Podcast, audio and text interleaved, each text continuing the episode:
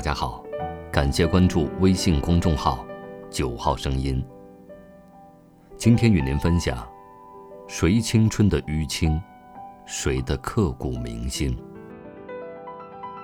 一个农历小年夜，从机舱的窗外望去，即将抵达的那座南方小城的上空，一簇一簇的烟花升腾交错，勾连着整个城市的灯火。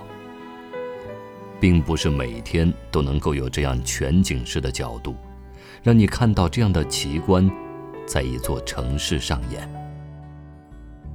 每个人经历过的故事，就如同夜空中的烟花，一簇一簇，勾连成一段又一段过往。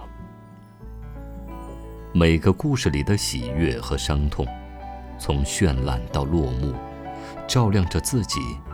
也映射着别人。每次见到他，都是一副踌躇满志的样子。有时候是随便一个城市偶遇的地摊上，有时候是在窗外下着雪的火锅店里。我就这样听他说着那些重复了很多遍的很多姑娘的名字，然后看着他一丝丝惆怅着，喝掉面前一杯又一杯的酒。那样的状态和十几年前在那个小城里发生过的故事，几乎没什么两样，除了他已经挺着一个发福的肚子。那个小城对于他来说，已经走得太远，回不去了。那里的宁静，年复一年，岁月无痕。有一次，他和一个姑娘约定好。毕业后一起完成一个长长的旅行，他几乎把这个计划告诉了身边所有的人。以我当时的智商，我几乎很难判断，这究竟是恋爱的告白，还只是纯洁的友谊。再后来，那个信誓旦旦的远方，就只剩下他一个人的旅行。那个城市实在是小到。让人需要逃离。那些北方的巷子，有些寂寥，只是没有谁撑着油纸伞，没有潮湿的彷徨。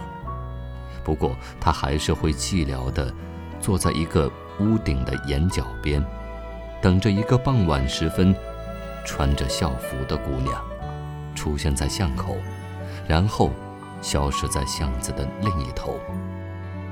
几乎忘了。他究竟有没有和那个结着仇怨的姑娘表白？只记得那年的酒很纯，青春很烈。后来我们都没有考上大学，不约而同地坐在高四的教室里。窗外的丁香花又为我们多开了一年。虽然看起来这样的概率不算小。但也再没有比这更美妙的事了。他还是一如既往地说着一些拙劣的段子，逗着一些莫名其妙的姑娘。高四那年的雪，在那个小城如期而至，没有丝毫的惊喜。只是在落日时分，空气里开始酝酿出了一种难以名状的氛围。他需要给远方的城市打一个电话，那是一个约定。夜幕降临的小城，一片古老的墙垣上，一个看起来有些突兀的电话亭。错乱的光影里，雪片轻柔而凌乱。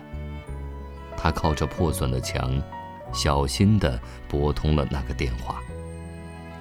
长长的哈气。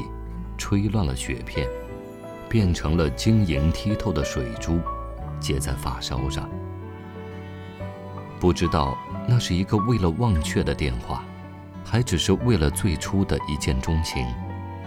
只记得他说过，当第一场雪落下的时候，就是那个约定开启的日子。后来我们唱着陈奕迅的《十年》，在别人的故事里。畅快的挥霍时光。当不曾遥想过的十年真的走过以后，才发现，那些故事里的名字再也挥之不去。再后来，他真的有了一次长长的旅行。他嬉笑地说起那些碰到的有趣的事儿、有意思的人，依然踌躇满志地说起一些奢华的际遇，平淡如烟的聊到别人今生都可能无法经历的远方。